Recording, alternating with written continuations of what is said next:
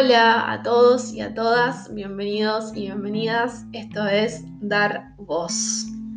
En este episodio vamos a abordar al combo, maternidad y sexualidad. Si la sexualidad antes de maternar es un mundo infinito de posibilidades y experiencias, si le agregamos el condimento de maternar, solo se ramifica ese, mundo de infinito de posibilidades, de sensaciones y experiencias, porque cabe resaltar de que no hay una maternidad igual a la otra. Si bien eh, tenemos cierto rol y ciertas normas que, que nos limitan a, cómo maternar y qué es lo correcto y qué no, las singularidades no se escapan de, no, quedan tapadas por esas normas, todo lo contrario. Y por eso estamos aquí. Eh, nos acompaña Natalia y Evelyn, dos mujeres, amigas y madres bellísimas de Leona y Gaia Itanu. Así es, así se vienen estas generaciones, con nombres como Leona y Gaia. Así que aprontate mundo, la dinámica de este episodio va a ser sacar em, distintos, distintas tarjetitas que van a tener temáticas eh, con respecto a la maternidad y la sexualidad. Y la idea es que se comparta lo que cada una sienta, la experiencia de cada una y bueno, ir abordando los pedacitos que, que son el mundo de infinitas posibilidades de la sexualidad y de la maternidad. Vamos con la tarjeta 1. La temática es... Amamantar. ¿Qué, qué le surge con esto? Eh, no sé, podemos pensar en si los senos pasan... ¿Qué pasan con los senos una vez que empezás a amamantar? Bueno, los senos, eh, la lactancia, en mi caso, este, es súper disfrutable, está, estuvo buenísima. Y para mí los senos eh, siempre fueron como un lugar así súper erógenos y de sentir mucho placer y mucha estimulación eh, sexual. Siempre fue una zona así como súper importante. Eh, y durante el embarazo, bueno, estuvo buenísimo. Este, una sexualidad muy activa y en los senos muy activa este, precisando esos mimitos. Y después cuando parí, cuando vino Leona, este, que está tomando la teta, eh, hay como un tema con los pezones, ¿no? Como que los pezones, eh, no solo por el desgaste también de, que los bebés estén todo el tiempo estimulando, eh, nada, pasaron como a ser un poco de, leona, ¿no? Pero sigo con, como con mucho placer la estimulación, en las relaciones eh, sexuales a la hora de, compartirse. Y me pasa también que a veces cuando Leona toma la teta, eh, bueno, también siento placer. Es un placer diferente, claro, pero también siento placer y también se despierta ahí como... Yo siento que amamantar es un acto sexual también. Eso es un poco lo que a mí me pasa. Que, es lo bueno de, la diversidad de vivir la sexualidad, de vivirlo como cada uno lo sienta, ¿no? Eh, y que la sexualidad tome otros planos también, ¿no? Salir un poco como de, lo porno y también de, lo maternal. Lo maternal, sí. Bueno, a mí lo que me pasó con respecto a amamantar, si bien nunca fue, eh, es una zona, eh, las tetas para mí siempre fue una zona que siento placer, así como puedo sentir placer en cualquier otra parte del cuerpo bien estimulada, es decir, no la tengo en un lugar de privilegio en cuanto a lo que es el placer. Eh, mm, no se tocan, apenas me las lavo, eh, agüita, no mucho jabón, y en cuanto a lo sexual, desaparecieron del mapa sexual. y, también me pasa eso que siento placer al amamantar, que no es solamente un placer físico, sino es un placer eh, psicológico. Sí, sí, álmico, ¿no? O sea, que estás, estás alimentando a una vida, debe ser imponente. Y físicamente siento como ahí se funciona y sale algo y hay un alivio cuando la teta está muy hinchada y un gran alivio, qué bueno que estás chupando la teta. sí, eh, totalmente. Y, pero aparte está el placer psicológico de verla y sobre todo de la hormona ahí, ¿no? O sea, está la oxitocina presente. Y es la misma hormona que nos genera el orgasmo. Claro. salema, Papá hormona y- que circula. Entonces, el cuerpo No distingue entre Ah, es, a eso voy, el hormona. Pero claro, es un orgasmo que nos. Es salir un poco de lo del clítoris como principal eh, protagonista del orgasmo, ¿no? O sea, no, asociar orgasmo con genitalidad eh. O vagina. Entonces está buenísimo el mundo que se despierta para esa exploración. Y es muy tabú. Hay muchas mujeres que han tenido orgasmos dando de, mamantar. Y decir eso eh, es signo de internación, ¿verdad? Sí, O sí, sea, de, de decir.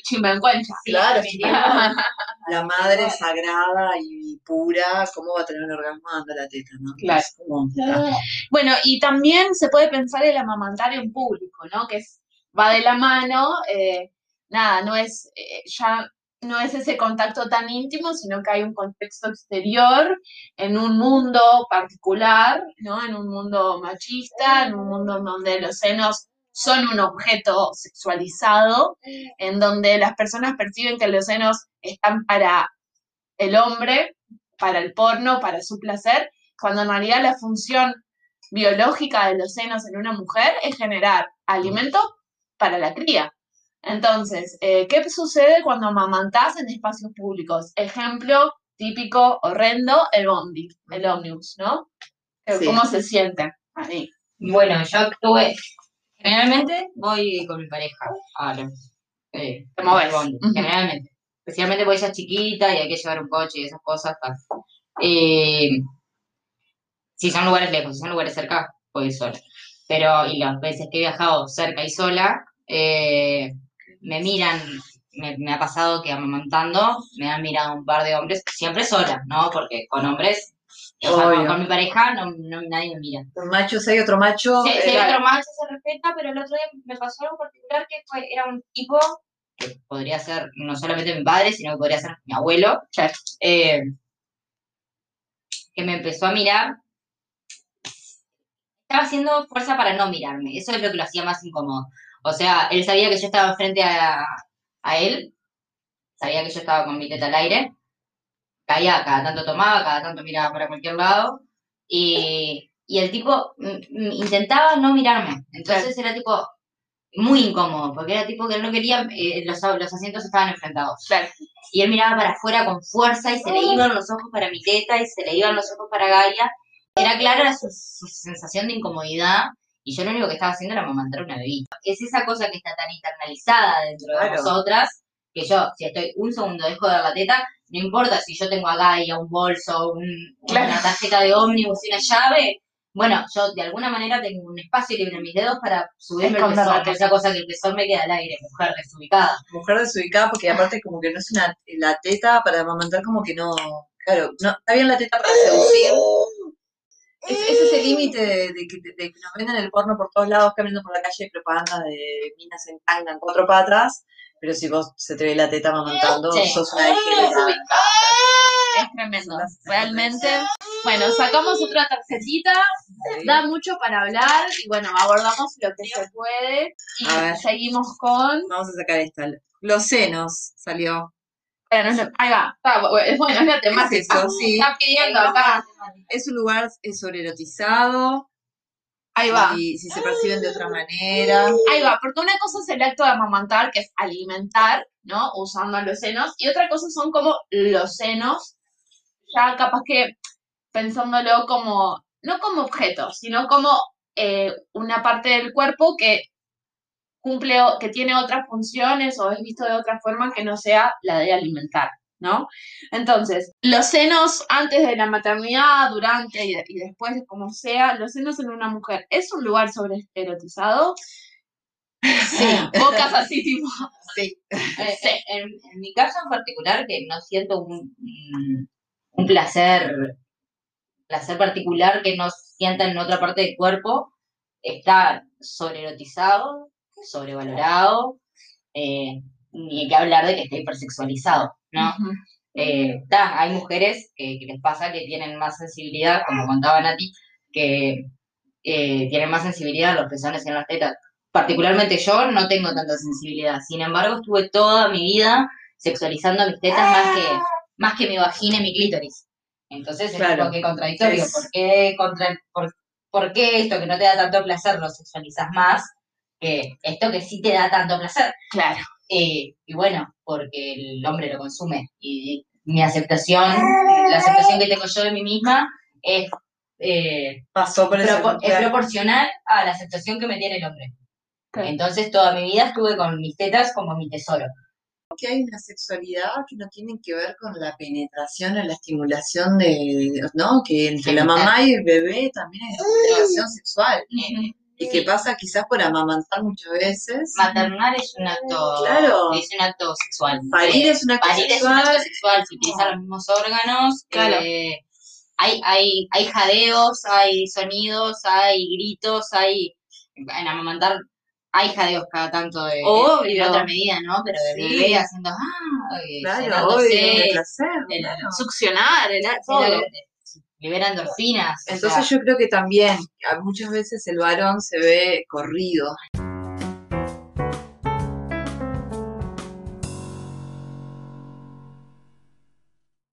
Bueno, sacamos una tarjetita más. A ver. no sé. ¿Vamos? ¿Esta o esta? ¿Bebé? Porque Cualquiera. parada con la gordi psicológico. Bueno, me encanta. Acá, nada, la vida. Em, en lo psicológico, nada, podemos disparar para cualquier lado. Hay cuestiones que fueron surgiendo en nuestra charla que capaz podemos compartir. Por ejemplo, hay una que tiene que ver con esto de la virgen, madre y virgen, virgen y madre, esto de la maternidad idealizada. ¿No? Tremendo tema. A ver, ¿qué surge ahí como en la superficie de esto? ya, ya vengo. Soy un fracaso. Papel higiénico, por favor. Ok, está bien. Producción. por favor. Y lo primero que te viene a la mente cuando te dicen maternidad idealizada es pensar que vos hiciste todo mal. Claro. Siempre así. No cumplo con la expectativa. No, no cumple con la expectativa del ideal. Es como que la madre somos una combinación eh, rarísima, pero sí hay toda una construcción social de lo que es maternar. Al mismo tiempo está cómo te maternaron a vos. Al mismo tiempo está cómo te exigen maternar. Al mismo tiempo está la relación natural que se da con el bebé, ¿no? Este, cómo con el tiempo que, que va creciendo el bebé se van desarrollando las cosas, que obviamente se nos escapa del control. Claro. Eh, entonces hay como, pasa por un montón de lugares. Hay como contradicciones, ¿no? La, Sí. la, la, la vida eh, es un camino de tratar de balancear las contradicciones. Me parece que la maternidad, a mí me da, como si pienso en la maternidad, uno de los motivos por el cual me cuestiono si quiero atravesar ese proceso es porque hay, está la mente, el corazón, el cuerpo, el mundo y no siempre están alineados. Y esas contradicciones me genera cierto, como, no sé si miedo, pero es como, oh, alerta con esto, ¿viste? Y nada, tener que estar preparada o preparándote, porque nunca estás como del todo estás preparada, pero tener la valentía de atravesar esas contradicciones eh, de, paternar. Me parece como un viaje zapado. Siguiendo un poco con lo psicológico, los cambios corporales a nivel de rutina, la vida, nada, todos los cambios en cualquiera de sus dimensiones, ¿son todos bienvenidos? ¿O hay cambios que te vienen y decís, opa, ¿qué está pasando con esto? Y, y ese procesamiento, ¿no? Porque uno puede pensar en esto de la maternidad idealizada, ay, qué lindo, me está creciendo la panza, y, y, y esa imagen de la madre agarrándose la panza con una sonrisa, pero ¿qué pasa cuando te duele la panza o querés dormir boca abajo y no podés? No sé, me imagino yo, Sí, como ah, que me encanta dormir boca abajo y... y- Yo, como yo tuve la, la idea de maternidad idealizada, de, de, de- de embarazo idealizado, de que pensé que me iba a crecer la pancita, iba a sonreír, y mi hija y mi familia, y que aparte lo mío es todo muy hegemónico, ¿no? Tengo al padre, padre, madre, bebé, eh, perrito, una Casita. huerta, o sea, todo pa- para hacer una, una- un dibujito de escuela, y digamos lo que la sociedad quiere. Y cuando empecé a crecerme la panza, no me pasó lo que la sociedad quiere, no sonreí para la foto con al contrario, no me gustó, sentí que me estaban usurpando mi cuerpo, eh, mi cuerpo era mía y de repente ya no era más y no era...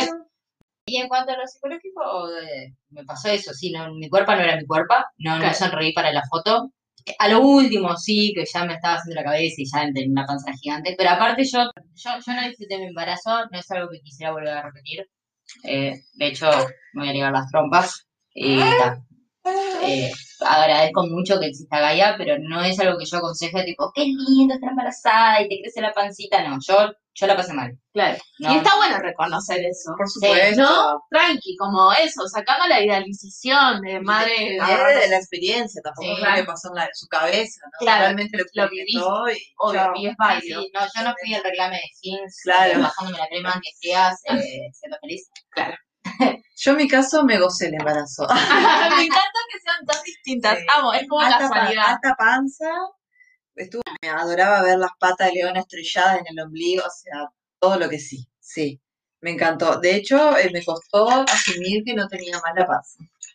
Cuando nació Leona, sí. Era como hasta el mes de Leona estuve en un viaje de pa, no tengo más la panza. O sea, me, me acostumbré a, a vivir mi corporalidad desde ese lugar. Claro. Y fue como, me costó asumir de, bueno, Leona fuera de mi cuerpo, la panza, este, todo ese relacionamiento, sí, se están viendo acá tomando la teta, le contamos a la gente. Para los que están escuchando, acaba de dormir. pasan cosas acá. Pero sí, eh, me, me gustó mucho la comunicación sutil que había con la panza. Eh, sí, es verdad que, bueno, desde la cuerpa te limita un montón, pero te limita también porque, bueno, eso, eso te está. Es como cuando tenés 8 años y de repente tenés 10 y de repente tenés 11 y capaz que estás menstruando, ¿no? Cada vez que hay una metamorfosis corporal, bueno. Pero yo creo que, que es verdad que hay muchos cambios que no son tan bienvenidos, ¿no? Quizás la panza sí la estás gozando un montón, pero bueno, las hormonas se te disparan, los estados de ánimo son muy viajeros, pasas por pequeñas depresiones, Eso, hay mucha presión de afuera y cual, adentro. solo la panza. Claro, Es- la panza es, Es como adentro y afuera. la claro. panza es algo visible porque te- eso te, te genera todo un cambio, pero es toda una cuestión de que, de que tu cuerpo se está preparando. Bien,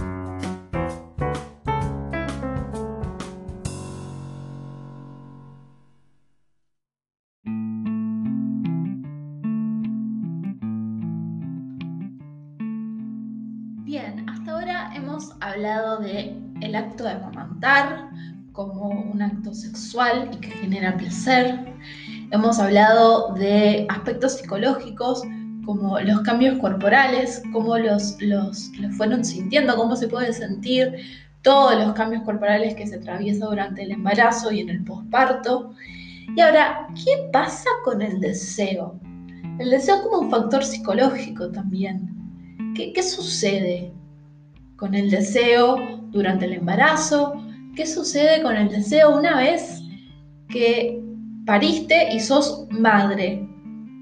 Ya casi que no, no, no dejas de ser Natalia o Evelyn, ya no te llamas por tu nombre. Desde el momento en el que estás en el hospital y que nació tu bebé, sos madre. Hola madre, gracias madre, nos vemos madre. ¿Y qué pasa con el deseo de la madre?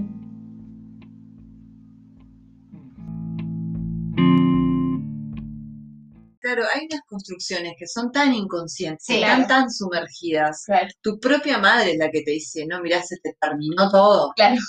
Entonces, eh, por eso es un legado como de generación en generación, ¿no? Entonces, El hecho de pensar ya no puedo coger más hacía que yo no cogiera más. Y ta, soy- Pensando en coger como penetración. la madre va a sentir un horror, o sea, Claro. La madre está, está lo religioso y metido la culpa de que cómo, no, cómo capaz que por coger mi hija se hizo caca y no la cambié inmediatamente, ¿no? O sea, Y el cómo- sistema capitalista de cómo ahora, oh, no puedo salir a la calle a, a hacer lo mío, sea la plata, sea estudiar, sea lo que sea, ¿no? Hay mucho. sea crear. A mí me, me está pasando eso, que yo Claro. estoy precisando un espacio para mí, para crear. Claro, Y bueno, a ver cómo me, cómo me relaciono con Leona, claro. cómo trato de, vi- de vincularme con mi hija, también teniendo un espacio para mí. Porque es fundamental para mí Mm. tener un espacio para poder criar a alguien también. Obvio. O sea, si yo no estoy bien La conmigo, retroalimentación. ¿cómo voy a estar di- disponible de la mejor manera posible para enseñarle a otro cosas de la vida? Claro. La naturalidad y lo orgánico de nuestras vidas. Que la madre no es solo con el delantal cocinando y pronta para cambiar los pañales con los guantes de lavar la cocina, Reluciente. ¿no? Y con Mr. Músculo entrando Sí. por la ventana. O sea, También-. También cogemos, también tenemos orgasmos, también tenemos otras necesidades, también nos masturbamos, Sí, por más que esté el papá durmiendo al lado, sí. ¿no? ¿Cómo hacemos para, eso es como lo más, como lo que entras como, y qué lugares tienen tus otras, tus otras facetas de tu personalidad también? Cuando somos mujeres criando mujeres, entre comillas también, ¿no? En esto de vagina con vagina, Vagina con porque vagina. claro, quizás Leona nace, crece, se desarrolla y, exacto, no por tener vagina va a desarrollar. Esto de, es súper importante, así como ser, haber parido no me convierte en exclusivamente madre, Claro. tener vagina no me convierte exclusivamente en, en mujer, ¿no? Este, cuando empecemos a disociar esos roles, va a cambiar, Va a cambiar. el asunto. Bueno, paso a paso. Por lo pronto estamos acá charlando de eso, que eso ya me parece un montón. Amor en el medio, todo Amor, eso. pasión, sexo, deseo, quiero coger, quiero masturbarme, tipo, qué bueno estaría bañarme. Ahí va. Ay, no, Leona quiere tomar la teta, bueno, ¿no? Eh, Llega un momento que vivirlo con otras mamás es súper importante. Sí. Eso de la tribu, ¿no? Sí. Es muy importante la tribu. Cuando veo, voy a otros lugares que hay más madres, que puede ser mi suegra o mi abuela, eh, igual estoy tipo sentada con las tetas para adentro y no se habla hablar. de sexualidad. Yo no puedo hablar de sexo y Obvio, madre en una misma oración. Eh, por eso ta, valoro mucho el momento de estar acá, nuevas generaciones, hablando de tipo, eh, le voy a enseñar a mi hija que no tiene una pepita, eh, Exacto. ni, ni una vaginita, tiene una vulva, La cachuchita. una B-U-L-B-A. Eso no implica que tenga que ser tal cosa. Que se tenga vestir de rosado, Claro. claro. Que no pueda andar en skate porque tiene, es nena. Y si Claro. no de shortcito de jean como estás el culo, no tiene gracia. no tiene gracia. Eh, y si se va a hacer shortcito de jean, está pidiendo pija. Claro. Pero bueno, este, Fíjate ahí cómo te Igual yo, yo que amo el shortcito de jean encastrado hasta el orto, me gusta, la- me gusta la empanadita, la pepa empanadita, la amo, la defiendo, la voy a defender hasta el fin de los tiempos. Es tipo, sí estoy buscando pija, pero no la tuya. Ahí va, ves. Yo elijo cuál, no es cualquiera. Exacto, no la tuya. Capaz que busco otra pepita, otra empanadita. Ahí va. Para salir, Exacto, para variar.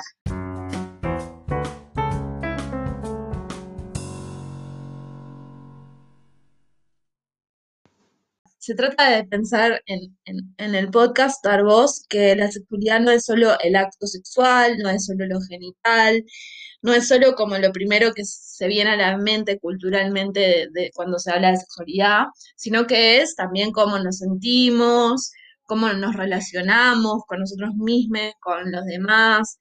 Bueno, nada, en fin, es como multidimensional, abarca la economía, la política, muchas cosas, ¿no? Entonces, pero hay un lado que es piel, hay un lado que es cuerpo, hay un lado que son órganos o genitales, hay un lado hormonal, hay un lado biológico, ¿no? Entonces, como también pensar en la maternidad y la sexualidad desde esos factores. ¿Qué pasa con el cuerpo? ¿Cómo cambia mi cuerpo? El deseo, las hormonas. ¿Qué posturas puedo practicar? ¿Cuáles no? A ver, ¿qué tiene para decirme? Bueno, en esto que también estuvimos hablando de, de los trimestres también, o, o como las diferentes etapas de- del embarazo, este, eso, como, como que a mí, a, a mí me, me- una de las cosas que más aprendí durante estuve embarazada fue eso, que todas las mamás tenemos experiencias muy particulares, auténticas y bueno, construidas en quienes somos.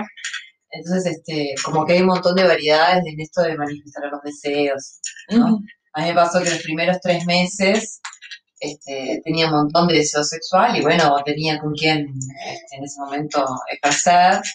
Eh, estaba eh, como eufórica por momentos de ese lugar.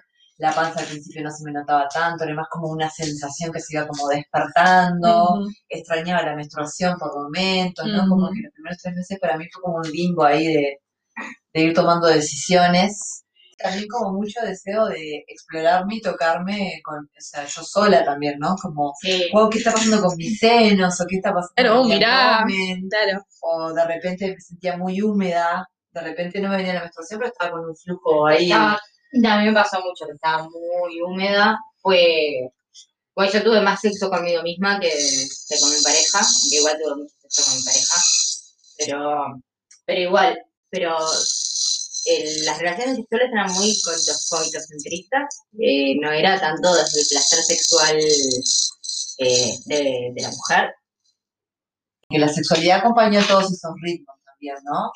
Y mucho, exploré mucho el sexo anal, mucho sexo oral, este, como que el tema de la vagina y la penetración del, en el pene con la vagina fue como, sí, pero no fue lo, lo más, lo que, a lo que más le di atención, importancia, o lo que más sentí deseo. Ahorita era tu deseo, Sí, obvio. sí, sí. Yo lo que más sentí deseo fue tocarme. De hecho, me tocaba un montón. Muchas veces que me acostaba, como dormía un montón en el día, este, ponele que de las siestas, de todas las siestas que tenía, tenía cuatro siestas al día, Y cuatro pajas. tres me tocaba. Claro. Eh, Y qué lindo dormir y después eh, eh, autoplacer y después, claro, dormir. no, estaba ahí tranqui en mi cuarto con mi panza. Y en realidad cuando estaba yo sola no me daba cosa. Eh, el tema era cuando estaba mi pareja, tipo. Cuando estaba mi pareja yo ahí me veía la panza, era tipo, ah, tengo una panza. Pero cuando estaba sola era mi cuerpo sintiendo placer. Natural. sintiendo sentir placer. Y otra cosa que también que eh, ahora, ahora lo estoy recordando era tipo, tengo que hacer esto ahora, era algo que pensaba, tengo que hacer esto ahora porque después cuando esté mi hija no voy a poder. Claro, Eh, en esto de que las madres no cogemos. en esto de que las madres no tenemos placer, Claro. tipo de placer. Ni solo- deseo. No solo sexual, ningún tipo de placer. Claro, porque embarazada es como que no, eh, hay toda una construcción de que la madre embarazada no, no seduce. Claro, No es una mujer deseante, no es una mujer deseable. Una mujer purpurea también, es como que no somos deseables, Yo- porque yo- estamos todas cosidas o mal dormidas o pero hablaba, yo La hablaba de eso Pame y muy entreverada la idea, pero eh, que en sí, cuando podés estar con, o sea, que sos una mujer deseable, si fuiste un fetiche para ese hombre, eh, porque tal, no estamos hablando de Sí, de sí. homosexualidad, o sea, si el, el hombre te puede llegar a desear porque sos un fetiche, o sea, hablando en tramos generales, que no siempre pasa así, eh, o, o sea que entonces se termina reduciendo ahí el fetiche donde lo vemos, donde vemos el fetichismo en el porno. O sea que el hombre que dice, pa, qué ganas de cogerme una embarazada que tengo, es el pibe que vio mucho porno eh, de mujeres embarazadas. No es que es tipo, va a construir la sexualidad con una mujer, como de repente sí te pasó a vos, ¿no? Pero que es lo menos común, construir la sexualidad con una mujer independientemente de sus características físicas, sino tipo, me gusta esta mujer, voy a estar con ella y voy a darle placer. No, pa, me quiero coger esta embarazada. O lo que pasa generalmente, que también es lo que me pasó a mí, eh, no puedo coger con ella porque está embarazada, porque tiene un cuerpo adentro. Por eso eh, parece que no pasa nada desde ese lugar, pero pasa un montón de cosas. ¿no? Este, Y, y en el segundo trimestre, ¿qué onda ahí? Tipo, cuatro meses, seis Cinco, meses, claro, ya es otro, otro cuerpo definido, ¿no? Sí, va cambiando un montón, va creciendo. También esto, ¿no? El orgasmo eh, hace todo un estímulo en el útero, en la útera. O sea, vos cada vez que tenés un orgasmo, yo por lo menos sentía que había una comunicación con Leona, en esto de que a mí se me endurecía todo, se contraía todo. De repente capaz que estaba este, encima de mi compañera y sentía la penetración, pero no, era como una cuestión de que cómo la útera se endurecía en ese, ¿no? En ese vaivén, en ese frote, bueno, las velocidades también obviamente y la intensidad se cuidaba. Pero a mí me flasheaba eso, saber que estaba teniendo orgasmo y que mi Es que bebé, mi bebé estaba adentro. Sí, eso es. que la- las olas así del útero, de la útera, eh, se conectaban con... Aparte hablando como hablábamos antes, ¿no? Como que la hormona oxitocina, por ejemplo, es una hormona y no se distingue si es chupando una teta, si es porque mamá está cogiendo, si es porque me acarician. Porque me están acariciando el cuello y me están diciendo lo hermosa que estoy. Claro, como que es, indistinguible, es, es, es nomás. Después nosotros le damos manifestaciones y connotaciones distintas, pero en realidad la hormona, la hormona, o sea, la sensación, la emoción es Sí, Obvio. Por eso, y también entenderlo desde ese lado, eh, entenderlo desde ese lado te abre mundos del placer. Es un poco la idea de esto, entenderlo de la sexualidad como una totalidad de comer chocolate y sentir esa cosquilla adentro. Es tan Sí, intensa la sensación que tenés que conectarte con tu placer más auténtico en ese momento. O sea, es muy importante realmente no mentirte. ¿no? Como realmente hacer una escucha. Pues yo compartí periodo de embarazo con una amiga que estaba embarazada en el mismo periodo y ella estaba echando a su compañero del cuarto. Todo el embarazo el cuarto del compañero durmió en el sillón por y porque no tenía ganas del contacto físico. Necesitaba estar Estar sola, sola. encontrarse con su cuerpo, entender la necesidad de encontrar esos espacios y realmente escucharse porque es muy intenso todo. Claro. Es muy intenso. Es muy desde el desde el- adentro, el instinto, desde lo Eso, estar- biológico, estar ¿no? teniendo un orgasmo y estar pensando o sintiendo que la beba que está en tu útero o quien sea, ¿no? Este, el ser que viene ahí, está teniendo, compartiendo esa sensación contigo, ¿no? O que cuando se empieza a mover, en el segundo trimestre, el bebé se empieza a mover, Sí. empieza a patear. Ese es el viaje, cuando se empieza a ¿Y qué onda en esos actos en donde ustedes sienten placer? ¿Qué sienten ahí en esa área? Eh, yo estoy como endurecido en realidad. Eh, a veces se estaba moviendo antes y se dejaba de mover después, o a veces se empezaba a mover después. Tampoco es que hay una estadística, Claro. pero yo creo que es un tema así desde lo, desde lo de adentro, de lo psicológico, y está- que choca con lo de afuera, con lo social. Eh, lo que vos te empezás a decir, tipo, la sacudí toda, la desperté. Bueno, la sacudí es una frase de hecho que tenemos con mi pareja hasta el día de hoy, que es tipo, terminamos de coger todo divino, y de repente, ¡ay! ¡La sacudimos toda! Y hacemos, Claro. nos, nos ponemos las manos, para los que no me están viendo en el podcast, nos ponemos las manos en los cachetes y sacudimos la Asombro. cabe- de asombro así, sacudimos la cabeza y es tipo, la sacudimos toda, es como se ha repetido. eh, una vez nos pasó también que tuvimos sexo en la cama, así que estábamos hablando de Del colecho, Del- sexo del colecho. colecho. Ahí va, tener sexo con la presencia del baby o no. En esto de naturalizar El deseo y la necesidad de, de la madre, de la pareja o lo que Exacto, sea. que el bebé también, bueno, que es parte de la vida, ¿no? Y que si, siempre y cuando se cuide el espacio del bebé, y si, o sea, en esto de, de capaz que relacionarse de una manera sexual también, cuida, cui- siempre en, los en el siempre entorno cuidando, cuidado. exponiendo. Exacto. O sea, no vas a hacer que tu hijo vea tu penetración, Claro. pero tampoco le vas a ocultar que, que existe el placer sexual.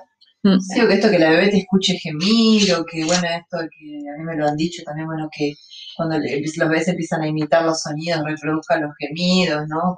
Todo como muy tabú, y como si realmente la vida eh, no pasara, cuando en realidad la- muchas de, de nosotras, las que criamos, este, estamos conviviendo y coexistiendo todo el tiempo con nuestros Sí. hijos. Entonces, Sí, sí, ya. además No a mamás, Ya fue, es ahora o, o nunca. No voy a llevar una niñera a mi hija porque tengo ganas de tener sexo. No, aparte ya sería programar, no, claro, no sé, cosas raras. Y es parte, y es parte, y está bueno que, yo qué sé, yo creo que prefiero eso a, o a criar a mis hijas en un entorno de no hablar, de que mamá y papá se esconden para tocarse, para besarse. de que no existe. O dejar de hacerlo directamente, ¿Entendés? porque te terminás comiendo el papel este y te- no sé. Eso es un viaje, ¿no?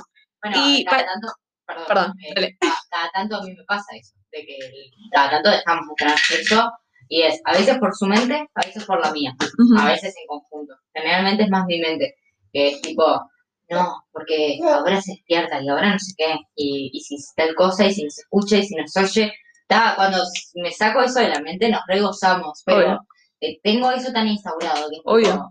y después tipo, no, pues, le estás buscando todo lo contrario, porque si yo no le, no le explico que la gente tiene sexo, o sea, si yo no lo, no lo practico, No lo vives, no lo claro. predico, después va a terminar recurriendo al sexo en internet como me sucedió a mí, como nos sucedió a la mayoría, y nuestro profesor va a hacer la pornografía, y qué mal profesor. Salado. Porque eso no implica que vos no empezás a hacer un trabajo también de, bueno, de intimidad, de espacios, pero también es súper importante Sí. integrar. Y hay momentos que ta, cuando son tan chiquitos no, hay- no, no es que, bueno, ahora vos te quedas acá y mamá se... que vale no pena, existe vale la pena que integrar, eh, como dice Nati, no estamos hablando de exponer, no estamos hablando de hacer un trío. Que despierta solo el hecho de decir que primero mamá siente deseo de coger, este, maternando, este, y que bueno, que los espacios por la crianza son así, es parte también de, La vida. exacto, de cómo una mujer a veces no tiene ni tiempo ni para ducharse maternando, y bueno, y cómo también uno se empieza a crear los espacios integrando la, la maternidad. Y hablemos de, si quieren, el- la- como la última parte del embarazo, donde ya está intenso todo, muchos, muchas cosas, porque sabes que se viene un evento muy zarpado como el parto, a su vez tu cuerpo está ya en su máximo esplendor de la metamorfosis, ¿viste? Es como ese momento que te despertaste y tipo, oh, ¿qué soy? Em, Te ves la panza enorme, no entras por la puerta a veces. Bueno, ¿y qué Ah, pasa ahí con la sexualidad, con el deseo y con... Vamos a lo práctico, ¿no? Porque yo me cuestiono, al, al igual que dormir, pero ya distinto, pero no sé, las posiciones, lo que... Cucharita. Cucharita full, ¿no? Cucharita azul, sexo oral. Sexo este, oral, sexo oral. Sí, que capaz que eso, en todo, en bueno, en cuatro patas, llevar desde ahí. Pero también hay toda una construcción de, por ejemplo, que tener relaciones ayuda a que la panza baje, ponele a la hora del parto. eh, el sexo en realidad ayuda, eh, si- siempre y cuando sientas deseo y estés sin esa energía, ayuda, acompaña, es un mimo, es una contención, porque eso a veces no descansas Eh, bien. Es un mimo y es una contención. El bebé se, se mueve un montón, se mueve mucho. este, en el último trimestre del embarazo, yo lo sentí más como una contención y como un mimo. Obviamente el deseo sexual estaba, pero más que el deseo de, de que me suceda hoy en día o me sucedía antes, digo, pa, me regocé, tuve tremendo sexo, sino más de qué lindo, tuve sexo con mi pareja y ahora me quedo abrazadita acá con esta panza gigante. Claro. y a mí me pasaba eso, como que no era una cuestión tanto de sentir un orgasmo o de ir en esa búsqueda como de estallar juntos, sino era como una cuestión de el mimo, El Ujú. mimo, ¿viste? el mimo juntos y no el estallar. El beso, la caricia, el abrazo, el contener, el ayudarte a moverte, básicamente por momentos. Gírame, amo- eh, gírame para este lado. Aclarando esto, aparte, vos a partir de los 5 o 6 meses y la panza te empieza a crecer realmente, te dejas de ver la vulva. Claro. Ah, sí, te dejas de ver la O vulva. sea, vos sí. mirás, es una panza y, Claro, y aparecen los los, pies. los deditos de los pies. Claro. Qué viaje. Ya- todo tocarte, todo ya el espejo, ponerte el espejo para darte la vagina ya es como otra complicación. O sea, realmente una empieza como a adaptarse a esa corporalidad, sabiendo que va a ser efímera también. Encima se va, claro. Eh, yo me empecé a Sí, inculcar en la- la panza se va. Claro, esto de masturbarte para ayudar a la dilatación, pero también la masturbación y el deseo pasa por un lado también como de buscar aflojar, porque la tensión en la útera bu- bu- buscar aflojar. Sentís presión, ¿no? Por eso creo que pero iba bajando. Claro. sí, claro. la masturbación también viene por parte No, como que Al igual como que cuando menstruás, ¿no? Exacto. Sí, Ahí va. igual que cuando menstruas, que Solo que capaz que tenés cuatro kilitos, ¿sabes? Claro, Suave, tranqui. para salir. Por eso, los senos, los senos se manifiestan mucho más en el trimestre. Hoy hablábamos del calostro, de esa grasita, se ponen más duritos. Si bien no estallan hasta que el bebé nace, vamos a decir que ahí sí los senos como dicen, ok. Mi tiempo. Claro, ya no hay panza, ahora soy todo. somos, Soy todo somos tetas. nosotros acá, nosotros encarando. este, pero sí, claro, en la cuerpa también hay mucho mimo desde mi lugar. El placer pasa mucho como por, por el Sí. por el aflojamiento. Sí, Qué lindo. igual también. Y también una cuestión, esto de que como ya te acostumbras a la panza en el último trimestre, si ella se te va, pero ya te acostumbraste, lo que me pasaba antes, eh, eh, cuatro, cinco y seis meses, a los primeros tres meses no, te, no había panza. Entonces, eh, básicamente el sexo era igual, hasta que se pensaba en la cuestión bebé, el sexo era igual. Después empieza a existir la panza y empieza a existir un flujo diferente, es como que está, pasa el choque, más difícil tener sexo. La masturbación siempre presente en todo esto, ¿no? Que conste, Es la que nunca te deja en banda, ¿no? Amemos la no hay masturbación. prejuicios, la masturbación no tiene prejuicios contigo, no le importa si estás linda, feo, si él es mal.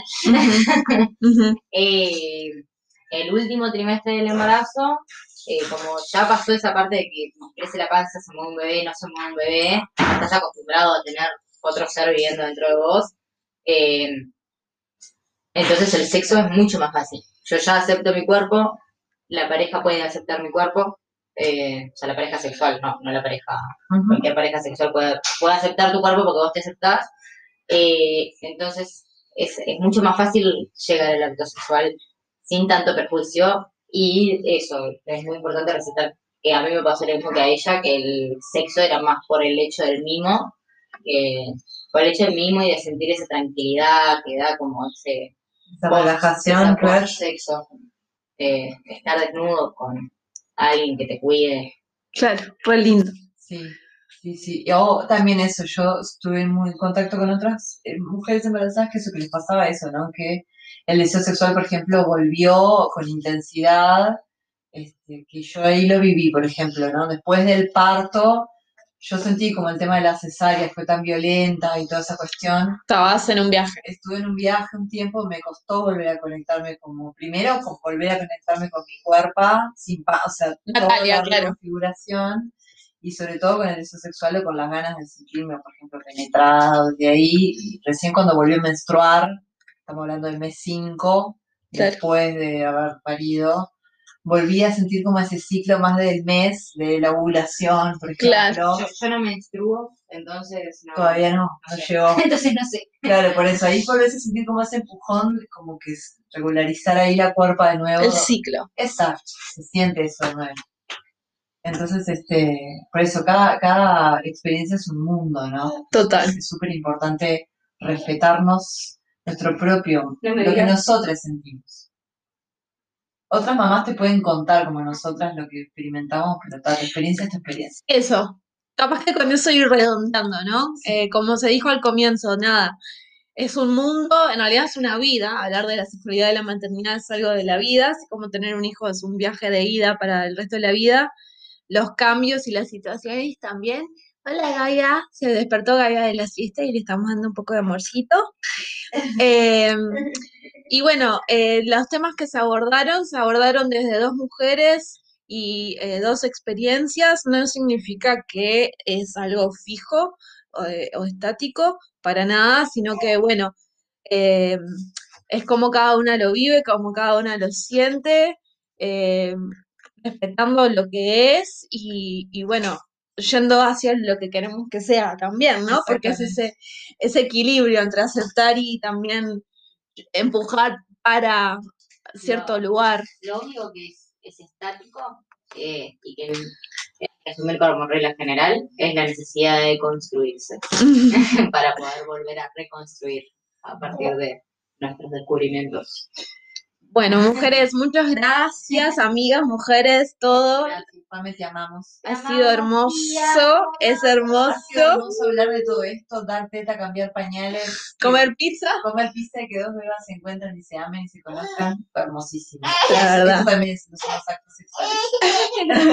Bueno, y gracias a ustedes por escuchar. Nos vemos la próxima. Y aguanta el orgasmo. ¡Eh! Pão tiqui pão tiqui tiqui pão pão tiqui pão tiqui pão tiqui tiqui pão pão pão tiqui pão tiqui tiqui pão tiqui pão tiqui pão tiqui tiqui pão pão pão tiqui pão tiqui tiqui pão tiqui pão tiqui pão tiqui tiqui pão pão pão tiqui pão tiqui tiqui pão tiqui pão tiqui pão tiqui tiqui pão pão wow wow wow wow wow